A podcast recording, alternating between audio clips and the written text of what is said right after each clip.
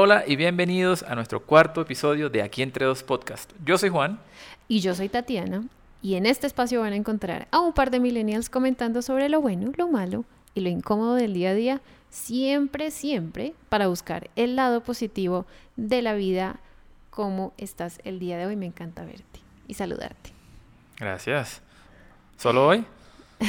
no, siempre, siempre me encanta ah. saludarte. ¿Y tú? ¿Cómo vas? Bien, bien, bien. Eh, navegando por ahí en TikTok. Eh, Nada nuevo. ¿Te gusta TikTok? Ah? sí, soy fan, soy fan.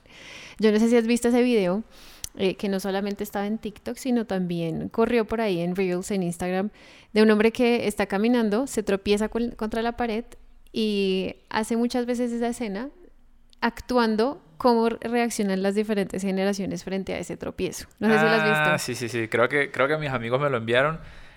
Ese es un video graciosamente acertado, me parece a mí. Eh, ese, creo que empieza con 1980, que el hombre va, va se golpea contra, contra la pared y sencillamente hace, se soba y sigue derecho. Pero, y así sucesivamente hasta que llega a los 2010, y cuando llega al 2010, eh, se golpea con la misma pared, solo que esta vez no se soba, sino que inmediatamente se hace el muerto, ya el, el golpe lo mató. Sí, digamos que en términos generales, el video lo que transmite es que o así lo veo yo, que creo que mucha gente lo ve de, la misma forma, y es que entre más jóvenes alguien hoy día, más sensible es. Yo no sé si coincidimos en esto, pero creo que nuestros padres eran mucho más resistentes y más fuertes frente a todo. Eso es correcto. Yo creo que yo creo que eso va relacionado mucho con la formación, la crianza de, que hemos tenido o que ellos tuvieron y que están teniendo ahora los, las nuevas generaciones. Eh, creo que nuestros padres no tenían demasiado tiempo para perder pensando en... Sí, el, muchacho en el video sencillamente, si tú lo ves, se golpea contra la pared, se soba y sigue derecho porque tenía un camino por donde seguir, tenía algo que hacer, tenía algo que, que completar, alguna tarea que hacer. Y, básicamente yo creo que nuestros padres son así, son orientados a, a las tareas, orientados a focus, están enfocados, no, no se dejan detener por algo tan, tan trivial como me ofendí o no, ¿qué? Siguen derecho. Ajá. Bueno, y para quienes no han visto el video, lo vamos a poner en nuestra cuenta de Instagram para que sepan de qué estamos hablando y se diviertan un rato. La verdad, a mí me hizo mucha gracia, me reí muchísimo. Sí, gracias. Eh, porque creo que los nacidos en los 2000 se caen o sea, se tropieza, le duele un montón, se tira al ah, suelo. No, no, no, el del 2000, el del 2000 saca el celular. Sí, saca el celular y, se, toma una selfie. Y se toma una, selfie como me duele mi bracito. Entonces, es muy gracioso. Em, yo no sé, bueno, yo creo que ustedes están enterados y tú también, Juan, que este año Colombia se unió a la lista de países que prohíben el castigo con chancleta. No sé, ¿a ti cómo te fue con eso? ¿Te castigaron con chancleta cuando eras niño? Con chancleta, mija, con chancleta, con cinturón, con la palmada. Básicamente lo que mi mamá tuviera cerca. Pero no, no, mentira, o sea, no, no, no estoy exagerando al respecto, tampoco estoy diciendo que sufrí pues de maltrato infantil, ni mucho menos. Pero sí creo que, que, que la chancleta, por así decirlo, o lo que estamos llamando la chancleta, fue el método que mis papás usaron sencillamente porque estaban haciendo lo necesario para corregir un comportamiento inadecuado. Es decir, mírame a mí, soy un niño que creció en Cartagena, eh, obviamente soy costeño, tengo un vocabulario soez. Básicamente uno sabía que se lo merecía, tú no podías decir una, grosería sin, sin recibir un castigo. Y es precisamente lo que no veo hoy en día. No veo muchos niños o que, que reciban esta, este, este castigo o que reciban, no sé, esta manera de corregir un comportamiento. Y, y, uno lo ve, es decir, uno va a un supermercado, va a un banco, va a un aeropuerto y, y muchas veces te encuentras a estos niños comportándose inadecuadamente o de mala manera y los padres hacen absolutamente nada al respecto. Sí, ese es, esas pataletas de... Esa es la palabra, de, pataleta. Del lugar público en el que los papás a veces uno quisiera como ayudarlos, ¿no? O sea, como decirles, oye, te ayudo en algo, te presto una chancleta. Pero ponte, ponte tú en, ese, en esa edad, en ese mismo contexto. Yo me llego a poner en un supermercado, porque yo acompañaba a mi mamá muchas veces a hacer mercado. Yo no me imaginaba tirándome al piso a llorar porque la mamá de uno con una mirada lo, lo levantaba uno, o sea, uno ya sabía que esto no está bien hecho, yo mejor me detengo aquí y, sigamos. El, y como que se salen, por algún capricho se salen de la realidad y empiezan a hacer su, pataleta, ¿no? Que es como su manera de expresar su frustración por algo. Eh, y ojo, vamos a aclarar aquí que cuando hablamos de chancleta, no estamos promoviendo ni apoyando el maltrato físico. Creo que ustedes, los oyentes, saben a qué estamos haciendo referencia. Eh, Pero si, si, ves, e, el hecho de que te veas la necesidad de aclarar eso ya, ya hace parte de la sensibilidad en la que ahorita mismo estamos viviendo. Es decir, uno no tiene por qué aclarar que la chancleta no es un maltrato. Obviamente no. O sea, yo lo aclaré al principio porque para decir que mi mamá me, me, maltrató. No. Bueno, pero definamos un chancletazo. A ver. Chancletazo viene de la palabra chancleta y si nos estás escuchando en otro país, eh, chancla, chancleta es un sinónimo de sandalia ¿no? Las que usamos la mayoría de veces eh, dentro de la casa. Entonces, con esa chancleta nos daban un golpe en la nalga para corregir un comportamiento no deseado. Yo no, no soy, digamos que no pasé mucho por, por la chancleta, me castigaron sinceramente creo que una vez con una dicopor, no dicopor, pero sí esas que son como espumita. La de playa de... Sí, que son, es como un croc. Sí, es como un croc, pero mucho más barato. Entonces digamos que no fui una, una niña muy desobediente, más bien era como obediente en extremo. Y mi mamá no tuvo que corregirme muchas veces así, pero sí alguna vez le respondí mal y me, me castigó por eso. Y se lo agradezco. Estoy muy agradecida por eso. Entonces, bueno, tú antes me llamó la atención algo que dijiste, y es que tú dijiste que te merecías el, el castigo o el chancletazo. Hoy en día, ¿qué piensas de haber recibido disciplina y corrección de esa manera? Hoy en día me puedo reír al respecto como lo estoy haciendo ahora mismo, sí. En su momento, obviamente, cuando tú eres niño, rara vez entiendes lo que está sucediendo. O sabes que te están castigando, eso lo entiendes. Eh, yo agradezco finalmente e-, ese chancletazo. Es decir, eso es un comportamiento, o sea, son comportamientos que se corrigen que a largo plazo terminan por corregir otras cosas. Entonces, te corrigieron una... ¿Cuál fue el, adjetivo que usaste ahorita? Una... Mm. Cuando se tiran a llorar en el piso. Ah, pataleta. Una pataleta. Corrigen una pataleta, también te pueden corregir un mal comportamiento como es me robó un chocolate, por ejemplo. Dele en duro porque eso corrige comportamiento inmediatamente. O sea, son, son métodos con resultados inmediatos. ¿Cómo te levantas? Sí, eso ¿Tienes un niño con pataletas? Eso, hoy sí, mañana no, pégale una vez, te aseguro que no. Y, eso me hace recordar a un, a un comediante, creo que era americano, no recuerdo su nombre, que el hombre decía, yo no fumo, no porque yo sepa que es nocivo para mi salud, sino por el temor de pensar que mi papá va a aparecer detrás mío a pegarme por estar fumando. Y uno dice, sí, o sea, la chancleta viaja en el tiempo también. Uno entiende que lo que hizo está mal, uno entiende ahora mismo en el presente en el que estás que te está doliendo lo que está pasando y te hace reflexionar sobre el futuro. Yo como que no vuelvo a hacer esto porque la verdad no vale la pena otro chancletazo. Sí, ya, a mí me pasaba con cuando peleaba con mi hermano, este que era todo el tiempo, la verdad, pero pues eran peleas menores, mi mamá casi nunca tenía que intervenir, pero sí a veces era molesto y nos decía, nos advertía, no peleen más, no peleen más, no peleen más, o los voy a castigar. Em, y salíamos nosotros cuando ya mi mamá se desesperaba porque yo la entiendo, o sea, era un par de niños peleando todo el día, pellizcándose, gritándose, tirando cosas en las puertas. No mentiras, pero no era todo el día, no voy a hacer quedar mal aquí a, a mi hermano. Pero sí discutíamos mucho y mi mamá nos dijo, los voy a castigar un día. Em, y ya, o sea, cuando ella nos castigó esa primera vez, ya dijimos de ahí en adelante, bueno, o nos comportamos y le bajamos al toro de la pelea, o aquí nos van a dar a los dos chancleta. Entonces sí funciona, o al menos a mí me funciona. Eso, eso era lo bueno de las mamás, que eso no, no distinguían. Están peleando, él empezó, él empezó, para los dos. y me parece muy bien. Yo no, va a cogerla aquí. A los dos les puedo dar chancleta donde sigan. A mí me parece fantástico eso. O sea, para el uno y para el otro y se acabó. Yo te digo, es un método con resultados inmediatos. Recuerden, televentas. una cosa de ¿Tienes un niño con que hace pataleta en el supermercado?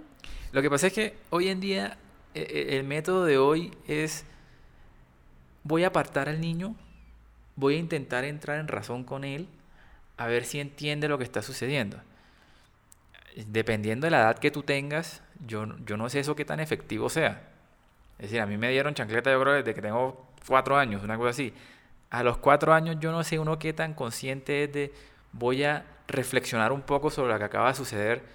Uno no necesita esa reflexión, uno necesita una corrección inmediata y uno no lo vuelve a hacer, punto. Entonces, están, están queriendo como construir un puente en el proceso y se están volando. El, el proceso es lineal. Es un mal comportamiento, chancletazo. El chancletazo genera miedo. Y uno pasa del miedo a entender lo que, está, lo que, lo que sucedió, lo que pasó mal, lo que hice mal. bueno, Entonces, ahora pasan de el evento negativo o el mal comportamiento, un puente a vamos a reflexionar al respecto. Pero entonces mientras eso sucede puede pasar mucho tiempo. Si el niño no entiende que eso está mal, le pueden pasar dos semanas más y si no hay una repercusión al respecto, pues eh, lo va a volver a hacer fácilmente. cambio que uno de miedo, primero uno reaccionaba por miedo, no, no, no, yo no voy a hacer más esto que aparece mi mamá por aquí, otra nalgada como que no aguanta. Ya después uno entendía, ah, ya sé por qué me están nalgueando. Entonces el proceso era un poquito más claro. O, así lo o por lo menos así lo veo yo. Ojo, sí, nosotros somos, nosotros ni somos especialistas en pautas de crianza, ni especialistas en comportamiento infantil, nada, le estamos compartiendo nuestras experiencias. Después dice, y después preguntan que por qué uno no quiere tener hijos. No, no, no, es muy una responsabilidad enorme, o sea. Yo hoy me, no, hoy me mandan a la cárcel no fácil. Claro. O tu hijo te dice, eh, voy a llamar al 911. al 911 no, ¿cómo se llama? Sí, a la línea infantil. Al 123. no, por eso, me llevan, me llevan. Sí, hoy, encontramos, y lo que tú dices un poco es eh, encerrado en, en un gran tema y es el mindfulness que está por todas partes, no solo para niños, sino para adultos. No, cálmate, edúcame. ¿Qué es el mindfulness? bueno, sí, gracias por preguntar. No sé si existe, no, creo que no existe una traducción eh, tan popular en español, se usa más el término en inglés, pero básicamente es la, prestar atención consciente a estar en el momento, hasta el presente. Entonces, eh, se usan unas técnicas para que tú estés vuelvas a estar como consciente del momento y de la realidad y no te, no te dejes llevar de pronto de las emociones. La chancleta sigue ganando. Ya te dije, la chancleta viaja en el tiempo, pasado, presente, futuro. Bueno, y estas, estas estrategias de mindfulness, eh, a plano general, ¿qué es lo que em, entendemos? Es que son estrategias para... que tienen que ver mucho con lo que yo te decía, como ayudar al, niño o a la persona o al adulto, porque esto aplica para, también para adultos, a identificar un poco las emociones que tienen en ese momento y, de recibir una guía para ayudar a la persona a volver a conectarse con el momento y con el, con el presente. Entonces simplemente es lo, que yo veo, yo he trabajado con algunas familias y he encontrado muchos padres eh, con ausencia de pautas de crianza. ¿Sí? No tienen ninguna... Ojo, no existe ningún manual perfecto para criar a, una persona, o sea, es que es un ser humano. Pero sí existen algunas pautas de crianza que pueden servir en el proceso. He visto papás que se dedican a dar, entonces, eh, todo lo que el niño quiere, quiero un juguete, quiero un celular, quiero un último iPhone, lo que sea. Es decir, no, no, no tienen límites, es lo que me estás diciendo. Sí, o sea, se dedican a darle todo. Entonces, es una filosofía como del premio eh, ay, pasaste el año escolar, te voy a dar un premio. Cuando, o al menos lo voy a decir, esto suena muy, muy viejito y todo, pero en mi época era como, eso es lo básico, o sea. Lo mínimo que se espera lo mínimo. No tengo por qué premiarte porque pasaste un año, o sea, no, no, no tiene sentido. O a mí no me hace sentido. Em, he visto también, ah, bueno, y estos niños nunca pierden puntos, ¿no? Nunca pierden nada, nunca tienen un, digamos, lo que veíamos en la universidad, como no un refuerzo, sino un castigo. No les quitan nada. Siempre tienen solamente rewards. También he visto recompensas. Eh, recompensas. He visto otros papás que se dedican a cantaletear al niño y amenazándolo, amenazarlo entonces con consecuencias que nunca se cumplen. Si sigues así, te voy a quitar el play. Si sigues así, ya no vas a jugar con fulanito. Si sigues así, ya no vas a salir. Y en realidad nunca se cumplen esas consecuencias. Entonces, ¿qué pasa? El niño sigue portándose como viene portándose porque nunca hay consecuencias, ¿no? Eh, alguien alguna vez le escuché esta, ¿cómo decirlo? Es como una, un símil, no, es como una, una figura. Un niño es como una gelatina en proceso de solidificación, es líquida. El molde representa los límites y cuando no hay un molde y no hay una estructura ni unas pautas de crianza claras para ambos padres, el niño crece probando él mismo sus límites. ¿Y qué pasa? Uno ve comportamientos que tienen pues un impacto que no siempre es positivo, ni para el niño como tal porque se siente inseguro, ni para el entorno. Y si eres psicólogo y nos estás escuchando, para el entorno nos puedes corregir. Para el entorno te refieres a la sociedad como tal. Sí, el primer entorno, el, el, entorno más cercano que es su familia, entonces se comporta de una manera, no obedece, no sigue instrucciones, eh, es difícil, no tiene límites. Es, es, esa gelatina en búsqueda de un molde. Uy, pero eh. tú que tienes un poco más de experiencia trabajando con niños, como ya, lo dejaste eh, claro, cuando eso es desde la casa, eso, eso viene desde la casa. ¿Cierto? Que uno no tenga límites. los límites inicialmente los ponen los padres, claramente. Uno, claramente. Y, con cosas básicas. En el supermercado uno cogía todo lo que podía y mami, puedo llevar esto, esto, esto, esto. Y tu mamá, no, no, no, no. y al final era, llevas una cosa, escoge una. Entonces, ¿Qué, importantes son esas cosas. Sí, uno, uno cree que son actos. En ese momento uno lo ve como el fin del mundo, pero ahora qué importante es. Sí, tener límites es una cosa. Pero cuando eso viene de la casa, ese comportamiento, ¿cómo se traslada a un colegio, por ejemplo? Se ve, es que yo creo que ahora los papás son entregando responsabilidades, ¿no? Entonces asumen, cuando no hay eso, esas pautas de crianza en casa, creen que en el colegio se les va a educar en lo básico que son esos límites. Pero aún si lo hacen en el colegio de nada sirve porque vuelven a la casa y vuelven a... Es que en, el colegio solo... Eso, el colegio es un apoyo, pero quienes tienen que hacer el trabajo fuerte y pesado son los papás. Si no hay un trabajo en casa, pues claramente en el colegio se está perdiendo el, eso me acuerda de... Creo que fue un meme, para ser sincero, un meme que decía que antes en la época de uno, pues, o desde uno hacia atrás, cuando tú ibas al colegio a recoger notas, esos eran tus papás y el profesor versus el estudiante. Ajá. Y ahora hoy en día es el estudiante y los papás versus el pobre profesor, como si el hombre tuviera la culpa. O sea, ya no regañan al estudiante por, por flojo, por vago, sino... Oiga, usted tiene la culpa. Usted, ¿Qué hizo usted, profesor, que no motivó al niño? No supo enseñarle. No, es que no lo motivó, no se enganchó con él. 40 años de experiencia para que un niño... No, no. No, no, no, usted no sabe, usted no sabe enseñar. Es complejo, de verdad que educar, educar y criar a una, a una, a una persona, o sea, es un ser humano, es es una responsabilidad que yo no concibo. O sea, se me... como es mind blowing, no, no lo puedo entender, sí, no lo puedo entender, la verdad. Pero claro, cuando el niño no tiene esas pautas de crianza en casa, de, se va a notar de, un, de entrada en un, no solo en un colegio, sino en un, en un, contexto social. Cuando vayan a una reunión familiar y es el típico niño que no se queda, que no respeta, que cree que es dueño de todo. Pero es que también, es decir, sí, en la casa en la casa tienen que hacer el trabajo pesado, como tú dices, pero yo me he dado cuenta que en los colegios ahora la prioridad es otra. La prioridad es, eh, aquí es el lugar donde los niños vienen a ser felices. Y uno dice, pero no se supone que es el lugar donde van a aprender, donde se supone que se van a educar. Parte de ser feliz es poder desempeñarte en un mundo como el que en el que vivimos, ¿no? O sea, ser feliz es tener las herramientas para desenvolverte como un individuo exitoso. Pero ahora el, el, el, happy, la felicidad se volvió como una como una moda. La, prioridad. Como una, sí, como el sentimiento. De hecho, de hecho hay un premio al que dan a los colegios como el lugar más feliz. Un certificado, que es como... Ah, un certificado, que es, un premio. Es como una certificación al colegio, un sello. Este es el colegio más feliz para estudiar o algo así. Por eso, pero eso qué quiere decir? Que la educación pasa a un segundo plano. Es decir, mi hijo no aprendió a sumar, no importa, porque el hombre es súper feliz. Yo no, sé si tienen en cuenta eh, la, parte académica, pero sí tienen en cuenta el entorno, como las instalaciones del colegio, qué tal son, el parque, es un tema social, que el niño se sienta bien. Entonces sí priorizan la emoción y los sentimientos del niño, que es algo que ahora vemos que está de moda también. O sea, priorizan es tus emociones y tus sentimientos como individuo. Claro, eso explica el por qué entonces parecen ser permanentemente sensibles a todo. Es decir, mientras... Viven en una burbuja.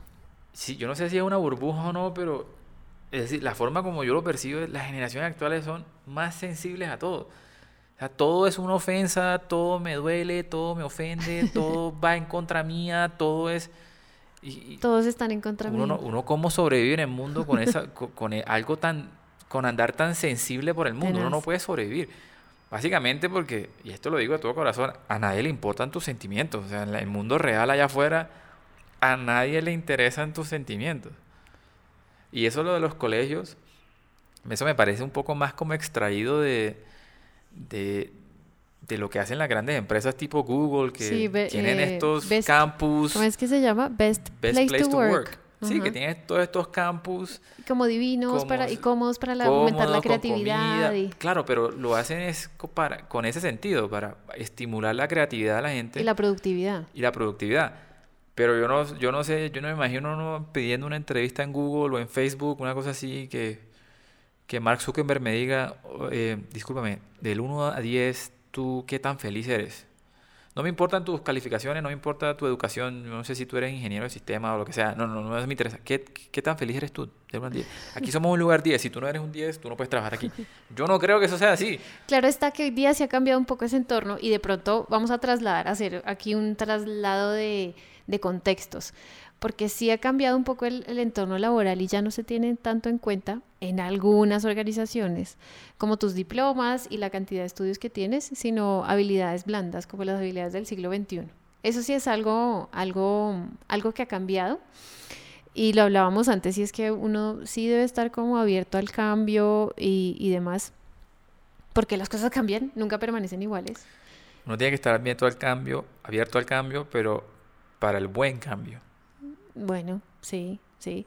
Ojo, y para cerrar ese tema que dejé abierto, que quiero cerrarlo antes de, ir al siguiente punto, em, quiero decir que a mí me encanta el mindfulness. Yo soy una persona que medita, que lee sobre eso, que tiene el app del mindfulness, o sea, todo el tiempo los, tengo presente y es algo que ha cambiado mi vida.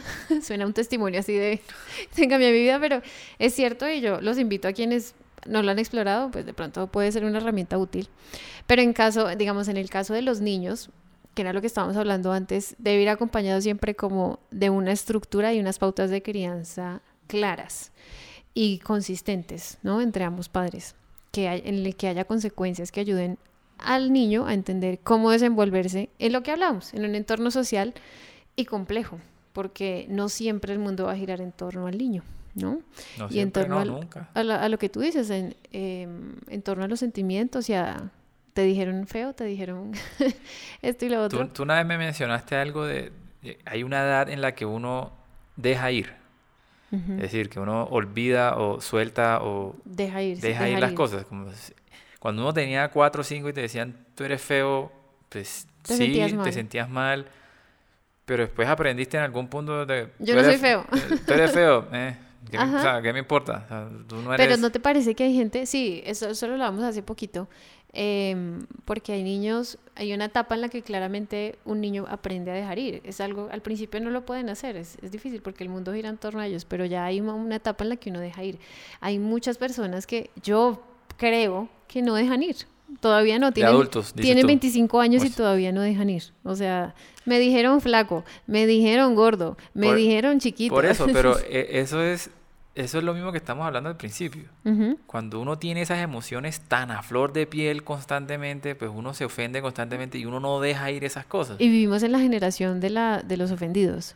Sí, aquí todo, todo es ofensivo. Sí, entonces sí, es, es, una invitación también como a, bueno, pasemos la página eh, y seamos resilientes, que creo que es algo que, que nos hace falta, ser como resilientes y superar como ese tipo de cosas. Ojo, no estoy diciendo que debemos soportar el maltrato, no, no, no me tomen a mal, pero sí dejemos ir y bueno, vamos ahí eh, avanzando con, con nuestro tema. Y es otra palabra que está de moda ahorita con, con, con la juventud, pues, es el trauma. Todo es un trauma. Si tú le pegas al niño, lo traumatizas. Si tú le quitas un juguete, lo traumatizas. Si tú no haces lo que él quiere, lo traumatizas. Yo de verdad que necesito, o sea, necesito que un psicólogo me explique eso, cómo funciona, porque yo no recuerdo haber estado traumatizado porque mi mamá me pegó con una chancleta. Es decir, no me traumaticé. Lo recuerdo, sí. Me río hoy en día, sí. Pero eso no es un trauma. O sea, yo no, Mm. No veo cómo funciona eso en, en, en pro de, de la crianza de, un menor. Y como, como hablábamos, el, el entorno ha cambiado y las, las maneras de educar han cambiado, los métodos, y ahora se prioriza un poco más la emoción y cómo te sientes frente a muchas, sí, frente a, a diferentes situaciones. Antes de pronto yo digo que en la época de mis padres, este, que las monjas castigaban a mi mamá con una regla, porque no se sabía Mm. las tablas de multiplicar. Ese ya era otro... Eso ya es como extremo, la ya es otro escenario. Y ahí yo creo que nadie te preguntaba, nadie le preguntaba a mi mamá, oye, ¿y tú cómo te sentiste cuando te castigaron? ¿Te sentiste frustrado? ¿Por qué no te has aprendido las tablas? ¿Te sientes mal? ¿Qué es lo No, que, ¿Cuál es el problema? O sea, mira eso. A tu mamá le pegaron con una regla y la mamá de tu mamá no hizo absolutamente nada al respecto. O sea, Nada. nadie reaccionó como, Antes le, le, le están decía, pegando a mi hijo. No, le decía, bueno, apréndase las tablas. sí, Estudia la próxima Usted vez. verá. Entonces, bueno, del, respecto a lo que tú dices de los traumas, ¿no? Que la gente llama trauma, no sé si estará bien, digamos bien ese, ese No, no, eso, nombre, pero eso es como una jerga. como lo popular, sí. Sí, una jerga popular, ¿no? Pero Eh, si, si lo usan, es que se traumatiza. Yo simplemente me pregunto, yo no voy a decir, porque es que hoy día no hay que tener como esa posición de juzgamiento, ¿verdad? Pero eh, lo que les decía, es bueno aceptar que todo está cambiando y es muy bonito dar una, una perspectiva o un approach como más detallado frente a nuestras emociones. Pero yo me pregunto, ¿qué pasará con estos niños, Que no viven las consecuencias de pasar los límites cuando sean adultos. Y no tienes que responderme la pregunta, ni ni ustedes tampoco, pero sí me, me cuestiono mucho. Eh, por ejemplo, nuestros padres apoyaban lo que tú dices, apoyaban al profesor el 100%, 100% del tiempo, pero hoy en día el niño es quien tiene la razón. ¿Cómo será el proceso de adaptación de esos niños, o que ya van a ser adultos, a un trabajo? Van a durar un mes, porque el nivel de frustración, de tolerancia a la frustración es, no sé cómo lo van a manejar, allá no va a haber, no está el papá quien les va a decir, bueno, dialoguemos frente a tus emociones, cómo te sientes, bueno, de cómo pronto, de superarlo. pronto las empresas implementan un, Bueno, sí, de pronto un- las empresas un tienen que mindfulness. Entonces vamos a tener mi coach de mindfulness en la, en la oficina. Bueno, me parece cool. Me parece cool esa ¿En idea. serio te parecería divertido eso? Sí, es que la, la, la, la sociedad ha cambiado, ha ido cambiando y, y hay es que, verdad. y las, y las corporaciones tienen que ir adaptándose a, e- a cómo ha cambiado el individuo, porque ya la motivación no es quiero comprar una casa, quiero tener un carro, quiero tener una familia, sino que la motivación ya de las, de las personas de nuestra generación para abajo o para arriba, ¿cómo se dice? Para abajo. Ven adelante. en adelante, em, sus motivaciones son tener un impacto en la sociedad, son mucho más altruistas que antes. Entonces, para motivar a un empleado, sí pienso que debe haber un cambio como tal en la, en la organización, o al menos así lo veo yo, no sé. No sé tú. Pues yo, ahora que, que- que estamos hablando de organizaciones como tal, creo que vamos un poco atrasados entonces en ese sentido. Por, por lo menos aquí en Colombia, eh, hasta ahora, decía, hasta, hasta ahorita se está como implementando el lugar cómodo para trabajar, el lugar adecuado o el puesto adecuado, que la iluminación sea la correcta, que el puesto sea a la El altura, sonido. el sonido, Eh. que los pies tengan un soporte, que la silla sea de tal forma. Pero entonces, si lo que, si lo que tú dices es cierto, que ya las nuevas generaciones le dan una prioridad a otras cosas, entonces estamos muy atrasados todavía. Mucho. Y yo creo que no solo en Colombia, eso es como a nivel global, pero y motivar a una persona de nuestra generación es bien difícil. O sea, yo lo digo por experiencia propia. Yo a los tres años en un trabajo ya me siento como, bueno, aquí, ¿qué, qué estoy haciendo aquí? Eh, Ni siquiera el salario es como la motivación, sino que pasa a ser un, un salario más que llaman como emocional o, o otro tipo de motivación que va más allá de, de recibir un buen, entre comillas, salario. Yo creo ¿no? que estoy en la generación equivocada. De verdad que estoy en la generación equivocada. Pero, y no está mal, o sea, pienso que uno no puede eh, olvidar lo que ha funcionado en el pasado. O sea, uno no, no, no podemos dejar a un lado que, por ejemplo, a ti y a mí nos funcionó la chancleta en algún momento. Eh, no podemos olvidar lo que funcionó. Esa es mi, ese es como mi, mi pensamiento respecto a todo esto. Yo, Es yo te voy a contar mi gran temor frente a las nuevas generaciones. Y, y creo que la, manera, la mejor manera que puedo hacer es una frase que resume mi temor y es de un autor americano que se llama G. Michael Hopf, que es un ex Navy SEAL y todos estos G.I. Joes, pues, escribieron un libro. Y, y el hombre decía, decía en inglés, dice, hard times create strong men, strong men create good times, good times create weak men, and weak men create hard times que básicamente o traducido sería los tiempos difíciles crean hombres fuertes, los hombres fuertes crean tiempos fáciles, los tiempos fáciles crean hombres débiles y hombres débiles crean tiempos difíciles. Entonces mi temor es, cuando uno mira hacia atrás, lo que hemos venido haciendo desde que empezamos este capítulo es, la generación anterior a la de nuestros padres era más fuerte.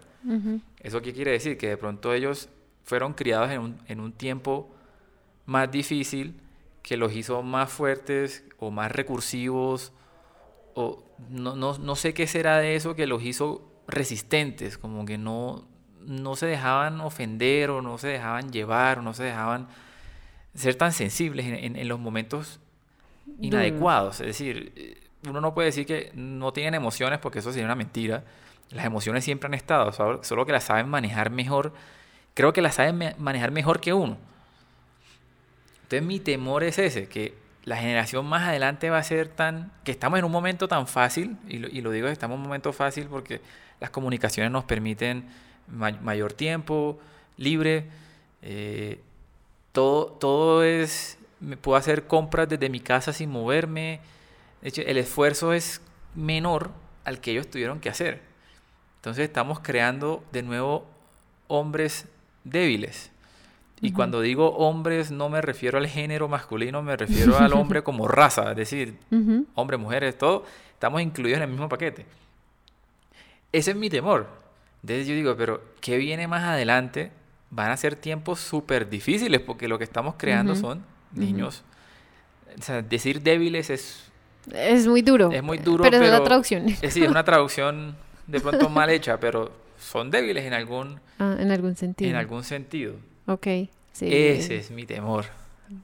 interesante, interesante. Y nos deja pensar, pensando, o sea, creo que este podcast fue muy de, reflexión, no fue de muchas risas, pero, pero, pero de verdad que es una reflexión. Y si llegaste hasta el final de este podcast, bravísimo. Em, pero la, la, la, idea es que, o sea, busquemos el lado positivo. Creo que la chancleta fue una herramienta útil. No sé si llamarlo método estaría bien, pero al menos funcionó para nosotros. Em, estamos viviendo una época diferente en la que han surgido enfoques eh, diferentes que también tienen algunos elementos interesantes. Cada uno hace su propia elección y elige cómo ver eh, la vida, ¿no? Y cómo adaptarse a esta nueva realidad. Entonces, pues esperamos aún mejores resultados y yo y ese miedo que, que compartiste ese quote espero que no se cumpla porque esperamos aún mejores resultados de verdad con esta nueva generación hasta ahora los resultados no juegan a su favor Uy, sí. pues lo que te dije al principio lo que uno ve en la calle de pronto no es no, no, no es lo más óptimo. Ajá, ajá. Pero bueno, gracias por acompañarnos en este podcast. Creo que vamos a cerrar nuestro, nuestra conversación de hoy porque aquí nos podemos quedar mucho tiempo hablando de esto. Eh, Recuerden, si tienen comentarios o historias que contarnos, escríbanos aquí entre dos podcast gmail.com o encuéntrenos en Instagram como aquí entre dos podcast. Nos encantaría leerlos. Si les gustó este episodio, compártanlo con sus amigos. Y los esperamos, por favor, aquí los esperamos la otra semana para nuestro siguiente episodio. Un besote. Chao. Chao.